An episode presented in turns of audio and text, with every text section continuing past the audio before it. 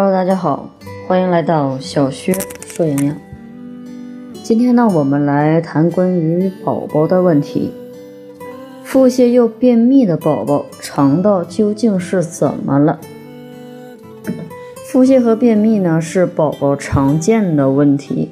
小宝宝的肠道呢，没有发育完善，还属于小病的级别，所以呢，消化吸收能力呢都不好。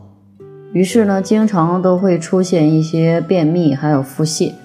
除了在饮食方面要严格的注意以外，宝妈和宝爸们呢，还要多多的在意宝宝的身体情况。很多宝宝呢，都存在脾胃虚弱的现象。对于脾胃虚弱的宝宝，就经常会发生腹泻，主要呢，就是由于辅食当中摄入了寒性的食物导致的。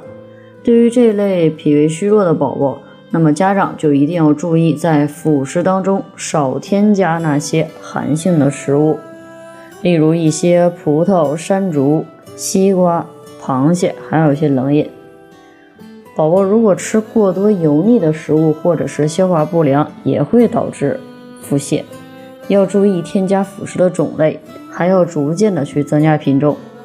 有的宝宝呢，还可能是由于细菌感染所导致的腹泻。如果宝宝出现上吐下泻、粪便带血，则可能是细菌感染导致的，需要立即就医。腹泻期间的宝宝呢，要注意不要摄入油脂高的食物，例如核桃油、亚麻籽油等，避免由于油脂的作用来加重腹泻。便秘呢，也是婴儿时期经常遇见的事儿。那么，对于便秘的宝宝，就要注意注意判断。宝宝的辅食呢，需要由半固体过渡到固体的食物。便便的形状本身。就会发生一些改变，由较稀的液体状又变为软烂的固体状，这是添加辅食后正常的一个排便变化，并不是便秘。如果宝宝发生排便困难，甚至是苦恼，那就是便秘，甚至他在排便的时候有哭的这个反应，就是便秘。可以适当的给宝宝做一些腹部的按摩，顺时针。揉揉宝宝的肚子，呃，便秘呢，一般还和饮食有关。在辅食当中呢，摄入的膳食纤维比较少的话，就会起到了阻碍胃肠蠕动的一个作用，不会很好的去帮助胃肠蠕动。膳食纤维的主要作用呢，包括可以促进胃肠蠕动、软化粪便、增强宝宝的一个饱腹感。可以在宝宝的辅食当中呢，适当的增加一些菌类，还有蔬菜泥，最好是可溶性的膳食纤维的蔬菜。还有一些，嗯，猕猴桃泥、苹果泥、雪梨泥等食物都可以作为宝宝提供丰富的膳食纤维的食物。有的呢是由于宝宝上火导致的便秘，如果是上火导致的，那么建议给宝宝吃一些能够清热去火的食物，例如在市面上呢就有出售那种清心宝还有清火宝的。也可以给宝宝多喝些水，或者是吃些水果泥，都有清热去火的作用。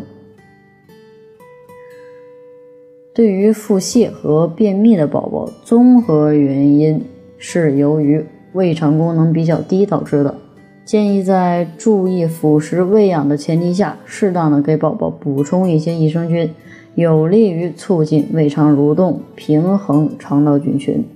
缓解便秘和腹泻，还可以增强宝宝的免疫力。平时呢，在辅食的喂养上要严格的遵循辅食喂养的五个原则。这五个原则呢，相信大多数的宝爸宝妈都是比较清楚的。那就是我们常说的种类，食物的种类要由一种到多种给宝宝添加，不要一次性的给他做到食物多样化。要让宝宝逐渐的去适应每一种食物的味道和性质。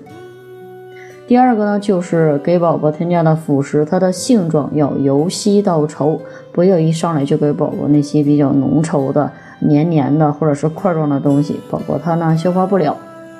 第三点呢，就是给宝宝的食物颗粒要由细小到粗大，慢慢的去让宝宝适应。然后在量上要有少量到多量。在质地上要由软到硬，慢慢的让宝宝适应各种食物。好了，今天的小学说营养到这里就结束了，感谢您的收听，我们下期节目再会。